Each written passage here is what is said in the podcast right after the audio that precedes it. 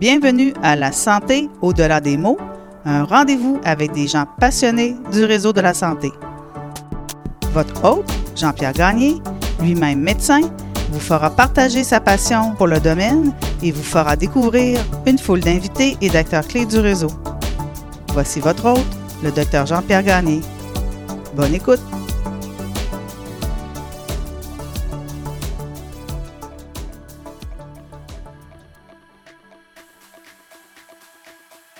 Docteur Michel Lallier est chirurgien pédiatrique spécialisé en transplantation.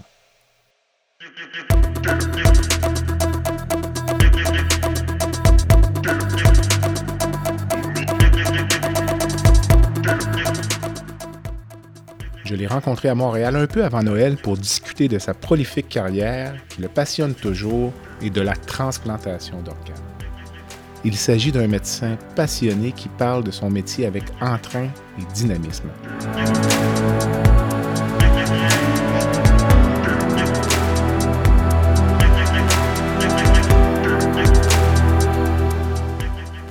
Au cours de l'entretien, vous aurez l'occasion de le connaître et d'en apprendre plus sur le don d'organes et sur l'importance non seulement de signer sa carte, mais surtout, surtout, d'aviser vos proches de votre volonté. Bonne écoute.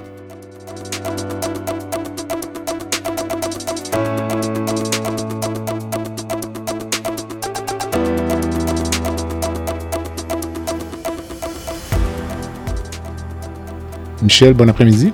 Merci, toi aussi. Merci de te prêter à l'exercice du balado La santé au-delà des mots. Alors, je joins l'utile à l'agréable, donc euh, on se voit en personne à Montréal. Première question, euh, on a l'impression de te voir partout. Et dors-tu un peu ou t'es... Euh? En fait, je fais aucune insomnie. OK? Jamais. En fait, quand je me couche, je dors, mais je dors ce qu'on a besoin. Fait que moi, je dirais...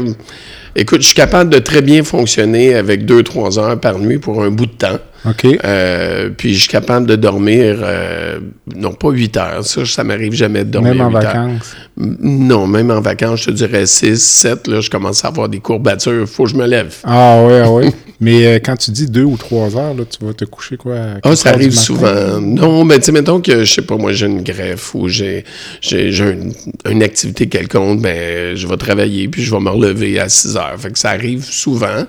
je te dirais aussi que je me relève régulièrement la nuit pour travailler si j'ai des trucs à faire. Puis après ça, je vais me recoucher, puis je me relève. c'est génétique chez nous. J'ai aucun problème. Peut-être fait pour s'entendre. Mais en vieillissant, est-ce que tu trouves que c'est pire? Non. Que tu tolères moins bien? Pas du tout. À date, il n'y a aucune différence. Tout le monde me dit un jour, tu vas voir, ça va finir par paraître. Mais tu vois, mon frère qui est plus vieux que moi, il dit qu'il dort moins encore maintenant. Fait que...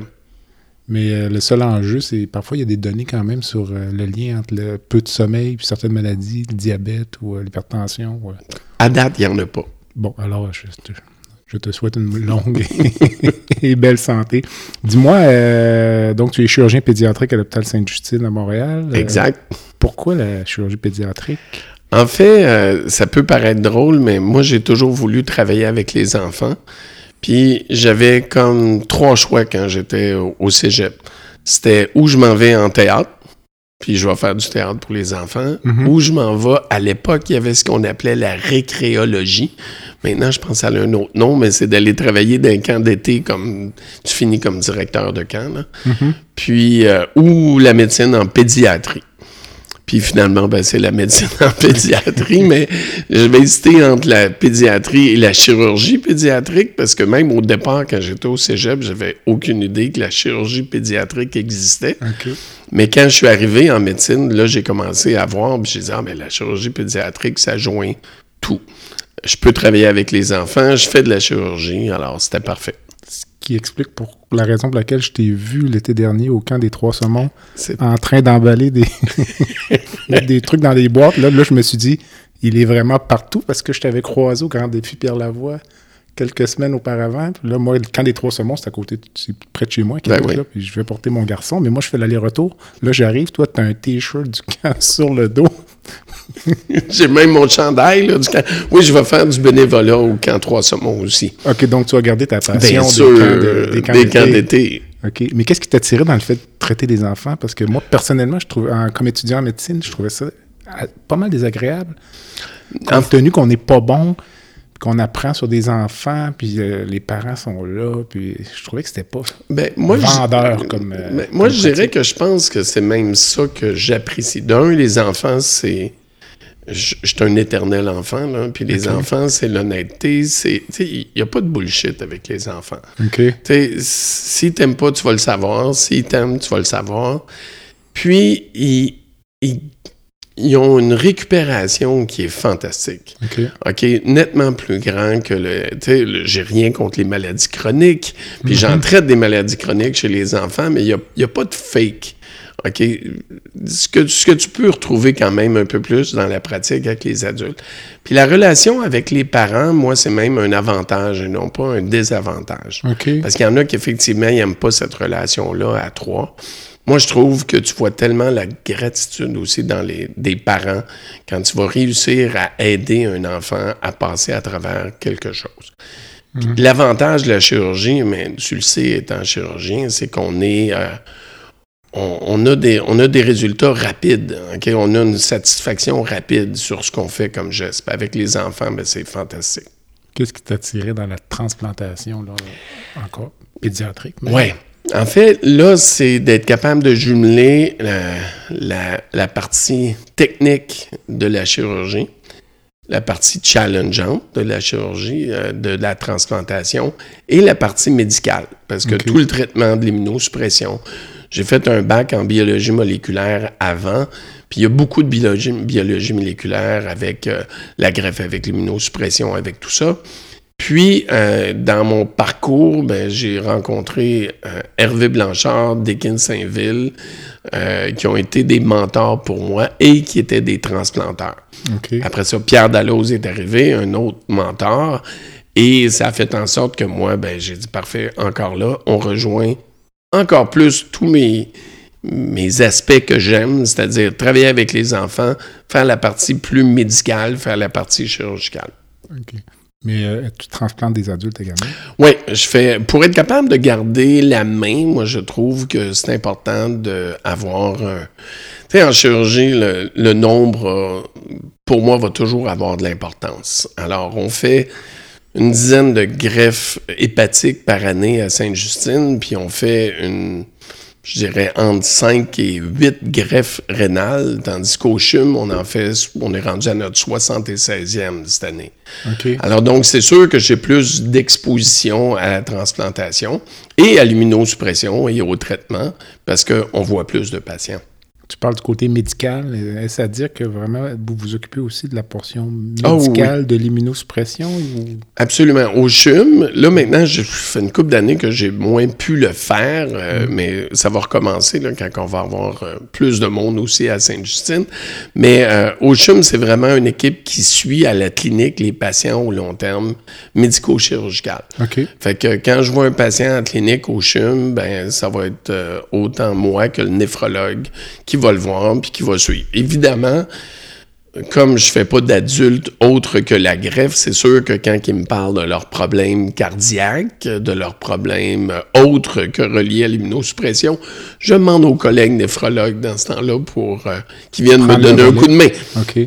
Puis tu greffes des reins et des foies. Exact. Mais les foies à Sainte-Justine seulement. Euh, au CHUM, je fais pas la greffe hépatique, c'est l'hépatobiliaire. Ils sont huit déjà là-bas à faire la mhm. greffe hépatique. Puis, euh, les, euh, je fais le rein aux deux places, le pancréas au CHUM, puis le rein et le foie à Sainte-Justine. Et Trouves-tu qu'il y a une des, une des greffes qui est plus difficile techniquement ou chacune a ses euh, particularités? Euh, chacune a ses particularités, mais je dirais que la greffe hépatique pédiatrique est nettement plus complexe, compliquée, euh, même tant au niveau chirurgical, parce que c'est des petits bébés hein, qu'on mm-hmm. greffe.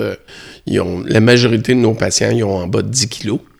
Alors, euh, c'est sûr que le challenge est, beaucoup plus grand. Exemple, on fait toujours les anastomoses artérielles euh, avec, le, avec la plastie. Fait qu'on est moi, puis là, c'est Daniel Borsuc. On verra quand ça sera plus moi ou plus Daniel qui sera là. Mais il y a toujours euh, le, la, plastie qui vient nous aider pour faire l'anastomose, ce que tu n'as pas besoin de faire chez l'adulte, la greffe. Fait que c'est juste un exemple d'une complexité un peu plus grande chez l'enfant. Mais les foies que vous greffez chez les enfants, là, euh, vraiment, c'est un domaine que je ne connais pas du tout. Là. Ce sont des donneurs vivants ou... En fait, les deux. On va faire autant du donneur vivant que du donneur euh, décédé. Donc, euh, après les, donneurs en mort neurologique, mhm. les, on prend une partie du foie, hein, que ce soit le donneur vivant ou que ce soit le donneur décédé, parce que le donneur décédé, souvent, les foies vont être beaucoup trop gros. Fait qu'on fait la réduction. Fait que la réduction, c'est qu'on prend juste une partie du foie. Puis quand c'est un donneur vivant, on prend juste une partie du foie avec tous les vaisseaux qui vont avec. Mais euh, tu vas prendre, disons, chez un, adulte là, dont vous prélevez le foie ou le foie a été prélevé euh, ailleurs. Tu vas prendre quoi, l'équivalent de 10% du foie pour greffer? On prend, le, le foie est divisé en huit segments. Mhm. On prend la plupart du temps deux segments, segment 2, 3. Donc, on est même, je dirais peut-être plus aux alentours de 20% qu'on va prendre à peu près. OK. Et pour les donneurs, parce que tu disais où le foie va être, va être envoyé, comme on fait la division in vivo, c'est-à-dire pendant que le patient est encore perfusé, euh, c'est toujours moi qui va faire les prélèvements. OK. Ça, c'est une particularité que toi, tu t'imposes ou c'est un standard? Parce que en fait, non. Plus de déplacements. Oui, plus de déplacements. Euh, les résultats sont nettement mieux quand on a la division qui est in vivo. OK? Parce qu'au niveau, exemple, l'ischémie froide, c'est-à-dire mhm. le temps que le foie reste dans la glace avant qu'on le greffe, est beaucoup plus raccourci si on fait la division in vivo. Alors, donc, c'est sûr que ça prend plus de temps. Ça l'aide justement de ne pas avoir trop besoin de dormir dans ce temps-là parce qu'on va faire le prélèvement, on revient et on fait la greffe. Avec ma collègue, Dr. Beaunoyer, il y en a un autre qui s'en vient pour nous rejoindre. Fait qu'on va être trois. Moi, un jour, je vais arrêter. Puis là, ben là, les, ils verront s'ils continuent à le faire in vivo. On a vu une bonne différence dans nos temps d'ischémie. Puis on a vu une bonne différence dans le niveau de transfusion qu'on est obligé de donner. Parce que si on fait la réduction, qu'on coupe le foie, chez un donneur qui fait 80 euh, kilos, ben son volume circulant ou les transfusions qu'on va lui donner, c'est beaucoup plus facile à donner chez le donneur qu'un receveur qui fait 6 kilos. Mhm. Parce que si on perd euh, un litre d'un donneur de 6 kilos, ben, on vient d'y faire euh, quatre changements d'huile. Non, je comprends. OK. C'est quand même euh, assez particulier, quand même. Dis-moi, j'ai l'impression que les gens dont la qualité de vie est le plus améliorée par une greffe, c'est les greffiers rénaux. Les autres, vous sauvez leur vie. Ouais. On compare deux clientèles différentes. En fait, tu as entièrement raison. La qualité de vie, c'est surtout. Parce que les autres, c'est une question de vie ou de mort. Exactement. Tandis. Fait ils en sont peut-être un peu moins conscients qu'on a changé leur qualité de vie parce qu'on leur a sauvé la vie. Mais la qualité de vie des greffés rénaux, c'est clair que eux, elle change énormément. Au lieu d'être quatre fois en dialyse euh, par semaine quand tu es en hémodialyse, de dire que tu n'as plus besoin d'y aller, c'est clair que c'est nettement mieux. Mais euh, moi, je pense qu'on change la qualité de vie, toute greffe confondue. Est-ce qu'il y a des, quand même des greffes qui sont plus difficiles euh, au niveau, euh, ne serait-ce que l'immunosuppression? Je pense à la greffe cardiaque, par exemple, ou pulmonaire? En fait, la greffe intestinale, qui est moins connue, mais c'est mhm. probablement celle qui est la plus difficile au niveau de l'immunosuppression. Après ça, ça va être la greffe de pancréas. Après ça, le cœur, le poumon, puis le, le, rein, puis le foie, c'est celui qui tolère le mieux. Le foie, OK. Oui, parce qu'au niveau de l'immunosuppression, ça ne veut pas dire qu'il ne faut pas qu'ils gardent leur immunosuppression. S'il y en a qui nous écoutent et qui sont greffés, continuez, à les garder. Mais, euh, tu sais, le rejet, tu sais, le foie va se régénérer. Hmm. Donc, si tu perds une partie, euh, ben, tu vas finir par le récupérer. Tandis qu'un rein, ce que tu as perdu, tu le récupères jamais. Ça fait juste t'enlever des années euh, où ton rein va avoir une bonne fonction. Cœur, foie, cœur et poumon, la même chose. C'est quoi, dans ta pratique, c'est euh, quelle est la, survie d'organes greffés la plus longue que tu as vue? Mais As-tu des gens que tu as greffés dans ta première. Euh, ah oui, oui, oui, oui. Il y en a plein. Au niveau du foie, ces gens-là ont une, espérance de vie comme n'importe quelle maladie chronique. OK. Alors, euh, on, en fait, j'ai deux exemples, parce qu'on pourrait en nommer 50, mais mhm. deux exemples absolument fantastiques. Eliane Hogg, je la nomme parce qu'elle elle le fait sans problème. Euh, et elle le dit elle-même, euh, était la plus jeune qu'on a greffée. Ma première année que je suis revenu en pratique, elle est rendue à 20 ans. C'est une greffe Maintenant, de- une greffe de foie. De fois. OK, fait qu'elle avait quatre semaines quand je l'ai greffée. Incroyable. Puis je l'ai revue l'année passée parce qu'elle faisait euh, un discours euh, oratoire sur la greffe pour une compétition en droit. Alors, euh, donc, euh, puis je la voyais régulièrement avant, mais là, il y a eu un bout de temps où je ne l'ai pas vue. Puis maintenant, c'est une belle grande fille. Euh, et hier, c'est pas moi qui l'avais greffée, celle-là, mais on a donné un, euh, un hommage à Marie-Josée Clermont, qui est une néphrologue à Sainte-Justine qui prend sa retraite. Et euh, elle me dit qu'elle avait eu un appel dans l'après-midi d'une patiente qu'elle avait greffée en 74 pour son rein. Et c'était le rein de sa sœur. Et elle a le, elle a le même rein. Et elle est toujours avec une fonction rénale qui est normale. 74. Fait que là, on parle de, quand même, on est rendu à quoi, 40, 48 ans. Ça, c'est dans les plus longs. Oui, oh oui. Puis ça, c'est pas moi qui l'a ni greffé ni connu, évidemment, à ce moment-là. Mais tout le monde la connaît. Fait que, euh, oui, mais là, maintenant, tout le monde la connaît parce que hier, Marie-Josée racontait ça. Fait que c'est, euh, fait que pour moi, là, je remonte, il y en a que j'ai vu, euh, que j'ai greffé dans la première année puis qu'on voit encore. Est-ce que les gens sont suffisamment sensibilisés à, à l'importance du don d'organes? euh? Ben, Je regardais les chiffres euh, en 2021, là, les chiffres sur euh, Québec Transplant. là, sur- Mhm. Ce sont des chiffres qui sont sur le site Internet. On parlait de 144 donneurs pour l'année, 409 receveurs, mais quand même encore presque 1000 patients en attente. Est-ce que ces gens-là sont en attente parce qu'il n'y a jamais eu de match possible ou il n'y a pas eu d'organes? En fait, je dirais plusieurs raisons. Euh, évidemment, il y en a qui sont difficiles à matcher parce que ça va être les, les HLA, là, qui sont les petits, euh, les- Mhm. les, petits Les antigènes qu'on a sur, euh, sur les reins qui vont qu'on va essayer de matcher pour avoir. Il y en a certains qui sont difficiles à matcher puis qui peuvent attendre. C'est une première cause. La deuxième cause, c'est probablement aussi parce qu'on sait qu'il y a 1% seulement des décès qui vont devenir des donneurs. OK. Alors, c'est pas beaucoup. Fait que oui, on a, on a de la mortalité plus que le nombre qu'on a, a là au Québec. Il y a plus de décès, mais 1% peuvent devenir des donneurs. Fait que donc, il y a partout dans le monde, il y a une disproportion entre le nombre de patients en attente puis le nombre de greffes qu'on peut faire. Puis même dans les endroits où, c'est, euh, où ils sont hyper performants au niveau du don. Puis la troisième raison, puis ça c'est la cause première au niveau de Transplant Québec quand ils sortent leurs chiffres, c'est les refus de famille. C'est ça. Puis les refus de famille, c'est pas. Il y a eu des sondages qui ont été faits. Hein. Puis au Québec, on est une des provinces, puis une des endroits dans le monde où on a le plus de volonté de donner. Fait que quand on demande aux gens est-ce que vous êtes d'accord pour donner vos organes après, 92 vont dire oui. Mais ils n'en parlent pas. Euh, et quand il arrive le temps de que malheureusement ça arrive, que tu as un être proche qui va décéder, mais là, c'est les médecins, des fois, qui vont être soit mal à l'aise d'en parler, soit qui sont pas au courant d'en parler parce que ça dépend où tu vas être. Tu sais, à la faculté de médecine de l'Université de Montréal, il y a un cours qui se donne sur les donneurs. Trois heures de cours pour quatre ou cinq ans, là, dépendamment si C'est tu as plus fait que ça. ce que j'ai eu, je pense. Oui, mais ça, c'est récent qu'on a réussi à mettre ça. C'est trois heures sur un curriculum au De complet. ans, plus la Alors. C'est sûr qu'il y a une, il y a une, une- de l'éducation qu'on doit faire au niveau des professionnels de la santé aussi.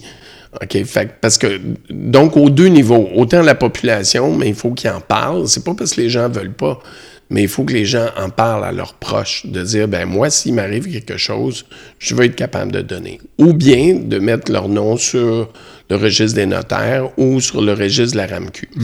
Mais même si ça c'est fait, on demande toujours à la famille Le consentement. OK, le consentement. Fait que si la famille est euh, pas à l'aise ou pas bien ou triste ou trop, ou si le médecin voit, puis là, je vais parler encore plus pour les décès pédiatriques, parce que là, tu rencontres une famille qui sont une coche au-dessus dans le drame. Fait que là, il y a du monde, et avec raison, qui vont dire, écoute, je suis pas pour rajouter en plus de leur demander, êtes-vous prêt à faire le don d'organes? Fait, que- fait que je pense qu'il y a encore beaucoup, beaucoup, beaucoup d'ouvrages de sensibilisation, mais à faire à tous les niveaux. C'est drôle parce que tu dis qu'au-dessus de 90% des gens sont disposés à donner leurs organes.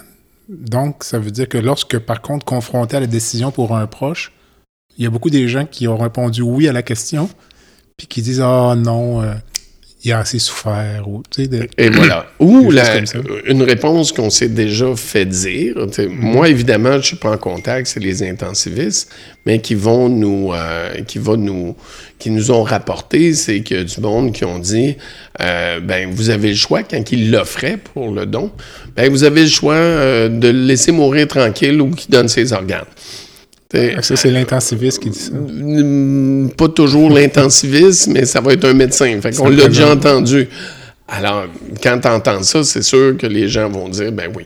Puis il y a aussi, il ne faut pas se le cacher, il y a une différence entre faire un sondage quand tu es chez vous devant ton ordinateur ou quand arrive l'événement. C'est drôle parce que j'ai toujours perçu euh, cette réticence à donner euh, ses organes ou les organes d'un proche comme s'il y avait un fond religieux derrière ça. Et là, il n'y a plus beaucoup de religion dans nos vies. Il y a encore de la réticence. Ouais, mais Comme si le corps demeurait sacré un peu. Oui, oui, pour certains. Euh, puis, euh, il y, a aussi le fait que s'ils ne le savent pas, qu'est-ce que le la personne qui est décédée voulait, ça va être difficile pour eux de prendre la décision pour quelqu'un d'autre à ce moment-là. Et on sait hein, qu'il n'y a aucune religion qui est contre le don d'organes. Sauf, je pense, euh, le Tsintawis, euh, qui est une petite sous-division en, en, Chine. Mais toutes les autres religions. On a déjà fait une présentation, nous, avec des gens qui étaient de religion juive, avec des gens qui étaient de pratique musulmane, puis il n'y avait aucune religion qui était contre. Le podcast La santé au-delà des mots est une présentation du groupe conseil Beauchamp, Beaulieu, Dessureau, Toupin de la financière Banque nationale Gestion de patrimoine. Comme nous croyons que la santé financière fait partie de la santé globale, nous sommes heureux de nous joindre au docteur Jean-Pierre Gagné pour vous souhaiter une bonne saison de la santé au-delà des mots. Tu veux lancer ton propre podcast mais tu ne sais pas comment t'y prendre? Pas de problème. Mouton Marketing peut t'accompagner de la conception au lancement envoie ton idée de podcast à bonjour à commercial bonjour à commercial g. L'univers du podcast t'attend.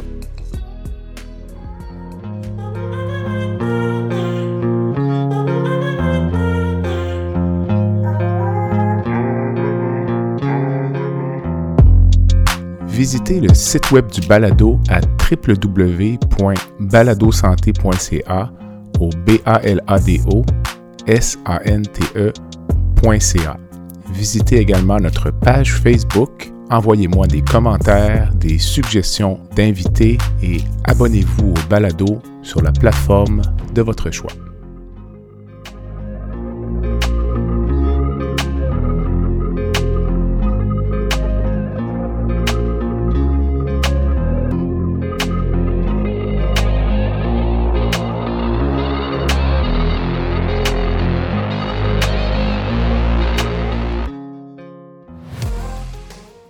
Michel, pour poursuivre avec euh, les, obstacles au, don d'organes, pour l'avoir déjà vécu à quelques reprises euh, lorsque j'étais résident à Québec, je trouvais que quand il y avait un donneur d'organes, ça envahissait beaucoup les soins intensifs. Euh, l'équipe de transplantation arrive pour juste gérer le donneur. il devient presque plus important que les patients vivants autour. Est-ce que ça peut être un certain obstacle, ça, de, la part des équipes soignantes dans certains milieux pour dire Ah, si on annonce un donneur, on va se retrouver avec euh, toute cette gestion-là? Absolument. Absolument. Ça, c'est euh, immanquable. Les gens vont dire aussi. Euh, on a déjà entendu, et ça, c'est de la part de certains intensivistes. Garde, je vais m'occuper des vivants avant de m'occuper des morts, mm-hmm. sans réaliser qu'il était pour donner la vie à, Plusieurs peut-être huit personnes. Euh, mais euh, oui, c'est un fait, ça. Et je dirais surtout euh, dans les hôpitaux plus petits, plus périphériques, juste le temps qu'ils vont transférer le donneur, si eux peuvent pas faire le maintien à l'endroit, c'est très lourd. Moi, je me souviens, j'avais fait le tour des hôpitaux pour faire de la formation pour le don d'organes. Puis à Valleyfield, fait que c'était pas si loin, il avait dit Ah, nous, on préfère pas l'identifier. Et ça paraît pas nulle part, hein, parce que ça va être juste quelqu'un qui va être décédé, puis c'est tout. Fait qu'eux, ils faisaient pas l'effort, entre guillemets, d'identifier un donneur parce qu'ils ont dit le temps qui va être transféré, ça va nous prendre 12 heures et nous, on n'a pas les capacités pour le garder pendant 12 heures. Est-ce que c'était vrai qu'il n'y avait pas les capacités ou c'était une... Euh, non, c'est vrai que des fois. Oh non, non, non, non, non. Oh non, vraiment pas. C'est vraiment les capacités euh, pour tout le monde. Là. Le nursing qui n'est pas habitué d'avoir ça, l'intensiviste, ou euh, parfois, c'est pas des soins intensifs, fait qu'il faut qu'il garde à l'urgence le temps qui va être transféré. Alors non, c'est clair. Et ça, ça fait partie de ce qu'on peut améliorer en don d'organes au Québec. C'est une structure facilitante pour l'ensemble des hôpitaux. Tu disais qu'un pour cent des patients qui décèdent au Québec sont des donneurs potentiels ou sont identifiés? Non, sont des donneurs potentiels, Pas plus Que ça. Et là, là-dessus, si tu en identifies 50% ça veut dire que tu as 0,5% de la population qui décède au Québec qui va être des donneurs réels. Est-ce qu'aujourd'hui, au Québec, quelqu'un qui est mis sur une liste d'attente pour une greffe va être greffé ou j'exclus le rein, là, les gens restent en vie?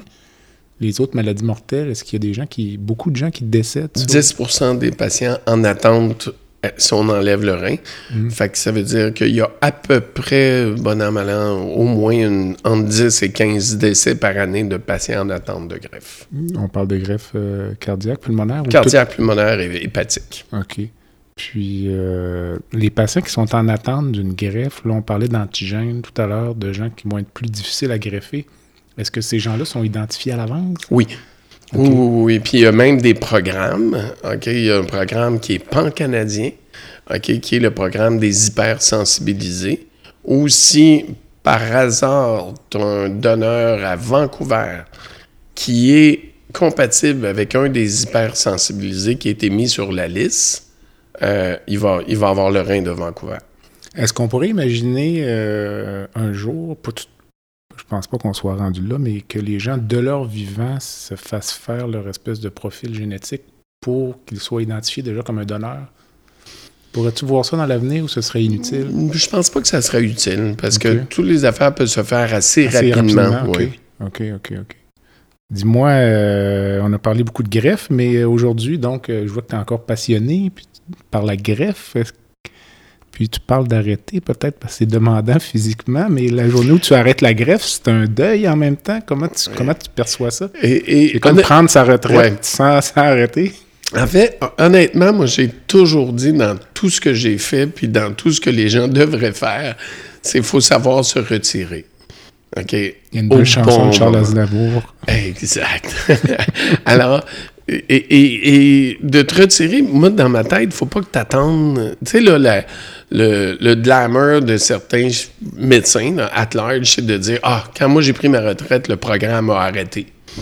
Parce que j'étais irremplaçable. Ben, ça, c'est. C'est pas un bel héritage. C'est fort, C'est bon, là, pour l'ego, mais c'est pas bon pour l'héritage. Fait que moi, le programme de greffe, entre autres à Sainte-Justine, pour parler de celui-là, euh, je veux qu'il persiste euh, pour encore euh, les 500 prochaines années. Mhm. Alors, ça, ça veut dire qu'il faut que je trouve quelqu'un avant et qu'après ça, je lui laisse le.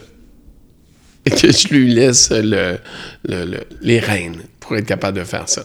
Fait que ça, il faut le faire quand c'est le temps de le faire. Mm-hmm. Puis moi, je l'ai dit, à, si possible, à 60 ans, j'arrête de faire la greffe ou j'arrête d'être en charge de la greffe. Et à 65 ans, j'arrête de Sainte-Justine. Pas parce que je voudrais plus, parce que c'est ma passion, puis j'adore ça, mais je vais faire autre chose.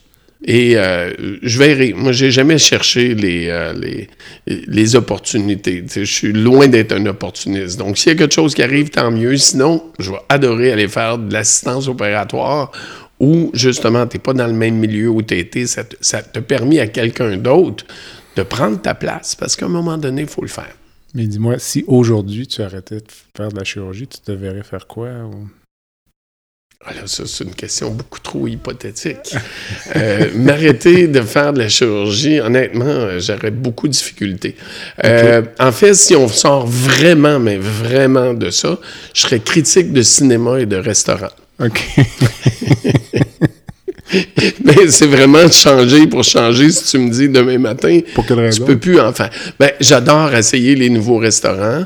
Euh, c'est connu, hein? Les fellows qui viennent chez nous, qui sont pas de Montréal, euh, me demandent tout le temps, ah, quel restaurant on peut aller? Puis là, je dis, OK, quelle catégorie, euh, quel range de prix, euh, quel... et, et ça, ben, c'est quelque chose que j'aime. Puis je suis un cinéphage. Alors, j'écoute tous les genres de films. Et j'adore ça, puis je vais les critiquer, puis euh, ça va être... euh, puis je suis pas capable de partir avant la fin d'un film, comme je suis pas capable de partir avant la fin d'un repas. Donc, tu vas euh, lire les crédits à la fin. tout Ah ça? oui. Ah oui, mais j'ai resté pendant sept ans avec un gars qui était en cinéma. Donc, c'était immanquable. Ça me, ça c'est une déformation non professionnelle, c'est-à-dire c'est une déformation amicale, parce qu'on restait jusqu'à la fin pour voir, oui, qui a fait telle affaire. C'est intéressant, euh, on apprend toutes sortes de choses parfois. Oui, oui, oui, mais en fait, une, une autre chose, c'est que le, le Québec est très fort pour le cinéma. Puis si on reste vraiment jusqu'à la fin, là, puis moi je reste toujours jusqu'à ce que j'ai vu le logo du Québec. Là, je dis, ah, ils ont participé dans celui-là aussi. Mais c'est beaucoup par rapport euh, au CGI, là, tu sais, là. Je ne veux pas le mot français pour ça, là, mais tout ce qui est informatique, là, le Québec est très fort avec les studios Mel là-dessus. Fait que je reste jusqu'à la fin pour les voir. Par fierté Et les, nationale. et les premiers Marvel qu'il y a eu, ben moi j'ai été le premier à dire Hey, restez jusqu'à la fin, il y a un, il y a un après. OK, ah, c'est bon, c'est bon. Euh, As-tu une devise, un mantra ou quelque chose que tu dis, je sais pas, à tes résidents ou... euh, En fait, que je vais dire aussi beaucoup aux enfants, OK, moi je dirais que ce que j'aime bien leur dire, c'est s'il n'y a pas de solution, c'est qu'il n'y a pas de problème. OK, Alors il y a des solutions à tout pour moi, je pense. OK. Dis-moi le plus beau souvenir de ta, de ta carrière chirurgicale qui, euh, qui, a, qui a 25 ans, je pense. Oui, en fait, Encore 20 de- 23 maintenant, de, le retour euh, depuis les fellows. Euh, J'ai beaucoup de beaux souvenirs, même avant, là, comme résident ou comme... moi, je dirais, entre autres, probablement de revoir les patients qu'on a greffés euh, plus tard. Alors, un des beaux souvenirs, c'est Pierre Marcelet qui m'avait fait un hommage. Euh, et il y avait, par complètement une surprise, il m'avait demandé d'aller présenter dans la semaine du don. Fait que moi, j'allais là pour faire une présentation. Et euh, autant avec ma conjointe, mes deux enfants, euh, et il y avait une vingtaine de patients greffés qui sont venus me, patients. me- mes patients greffés qui sont venus pour euh, rendre un hommage. Alors ça, ça a été évidemment quelque chose de très, très, très, euh, très marquant et de agréable. OK. Je dirais mon autre souvenir, probablement le plus marquant, c'est un trauma qu'on avait eu où c'était. euh, et celui-là, par contre, est, est pas joyeux, mais pas du tout. Mais c'est quelque chose qui m'a marqué énormément. Euh, J'avais travaillé avec une des infirmières qui était euh, à la salle de réveil toute la nuit pour opérer, puis il m'appelle le matin. euh, 6 heures. Non, il était plus tard que ça. Il était probablement une- 10 heures le matin pour me faire dire écoute, il y a deux patients, un trauma majeur. Euh, un est déjà décédé et l'autre est probablement pas loin d'être décédé.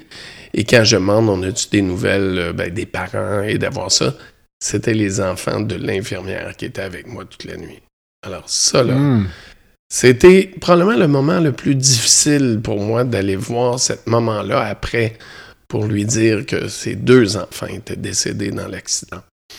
Euh, mais, euh, et ça, jamais j'oublierai ça, pour le contact qu'on a besoin d'avoir, de voir la, la douleur des parents dans ce, dans ce contexte-là, parce que là, c'était une, connaissance, une amie, Mhm. euh, c'est pas... euh, puis euh, je la revois, cette infirmière-là, régulièrement actuellement. Pour, ça, ça fait.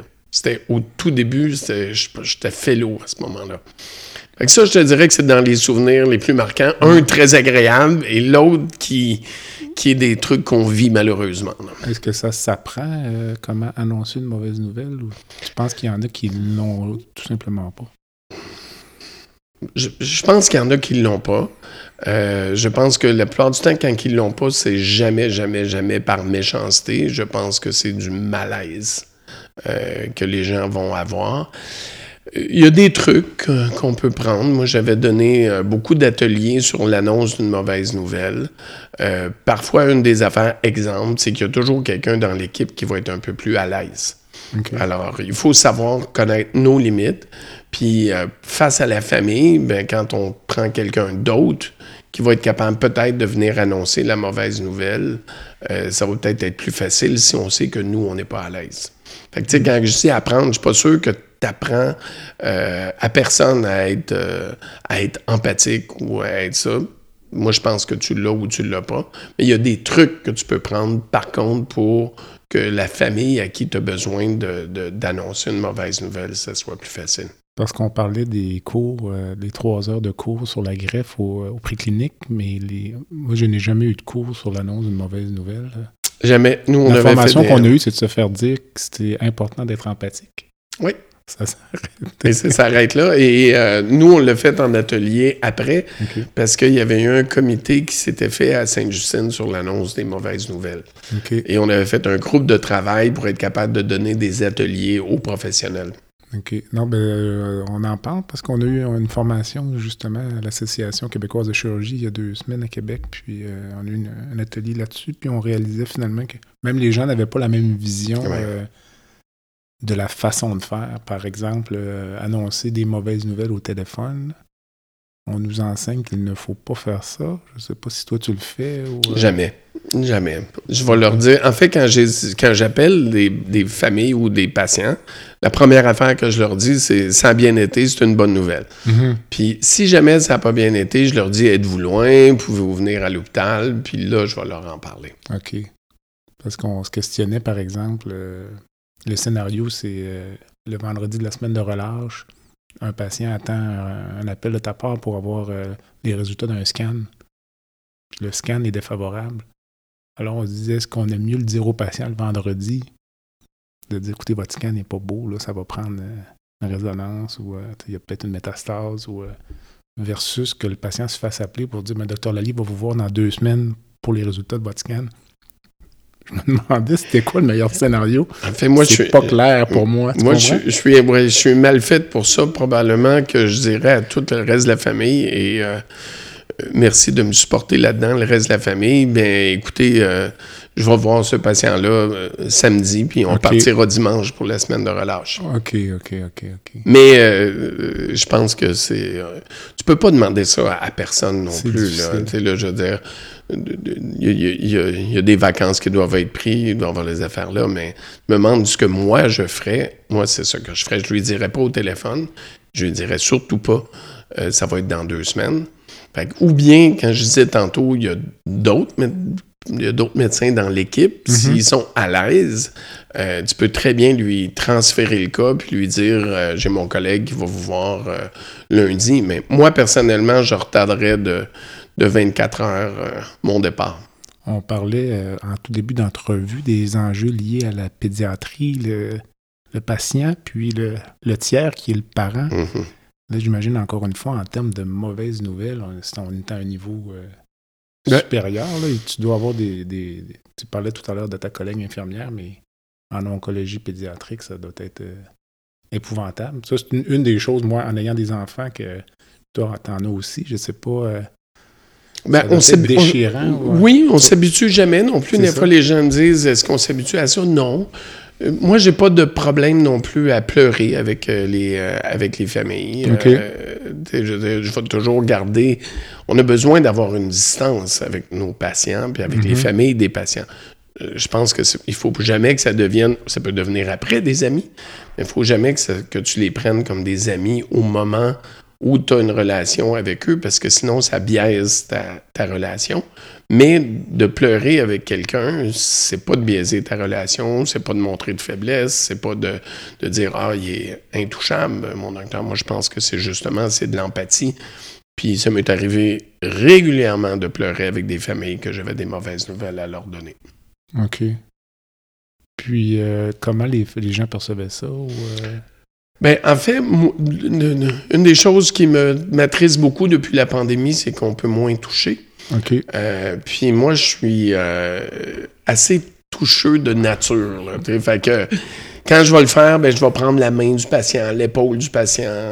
Puis euh, ça a toujours été bien, bien reçu. À partir de quel moment tu vas annoncer la mauvaise nouvelle? Euh, est-ce qu'il y a un âge où on va annoncer la mauvaise nouvelle à l'enfant en même temps? Ou... Moi, c'est presque toujours en même temps. Les enfants sont toujours capables de comprendre. S'il y a un problème, mettons, d'anxiété pathologique et que là, l'enfant ne veut pas ou que les parents disent je veux vraiment pas qu'il soit là parce que ça va le traumatiser pour telle affaire ou telle affaire, là, à ce moment-là, je vais attendre. Mais sinon, un enfant de 5 ans peut très bien comprendre son diagnostic. Puis un enfant en bas de 3 ans, ben, de toute façon, il ne comprendra pas, fait que c'est pas grave qu'il soit là. OK. Je me suis fait dire que les enfants en phase terminale, euh, les jeunes, jeunes enfants, peuvent jouer presque jusqu'à la fin. Est-ce que c'est vrai? Oui, oui. Oui, tout à fait. Puis ben, à moins qu'ils soient physiquement impossibles. Mais euh, ah non, c'est impressionnant. C'est ce que je disais qui est fantastique des enfants. Là. Ils ont une résilience naturelle. Il n'y a, rien de, faux là-dedans. Là, mais j'ai déjà vu des parents réassurer, des enfants réassurer les parents. Il y a un enfant de 10 ans qui euh, sait très bien qu'il va être en phase terminale, puis qui réassure les parents en disant c'est pas c'est la vie, mais c'est comme ça, c'est un fait, c'est une réalité. Puis, euh, Tu es plein d'admiration pour les enfants, là, ça se sent puis ça se voit, là, les gens ne peuvent pas te voir, mais moi je te vois.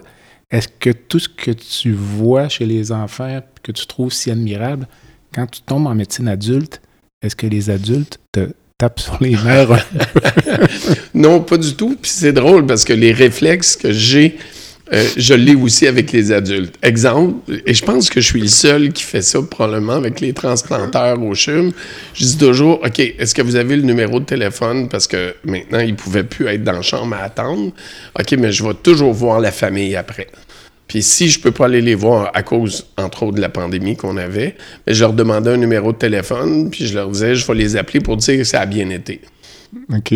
Puis là, de un, ça réassurait le patient pour dire, euh, ben, il sait que ça va bien aller. Mhm. Puis à toutes les fois, j'avais toujours une très bonne réponse de la part de la conjointe, euh, d'un frère, euh, des, de n'importe qui que j'appelais après. Fait que donc, ça, c'est un réflexe que j'ai. Puis non, non, il n'y a, personne qui me tombe ses nerfs dans la vie.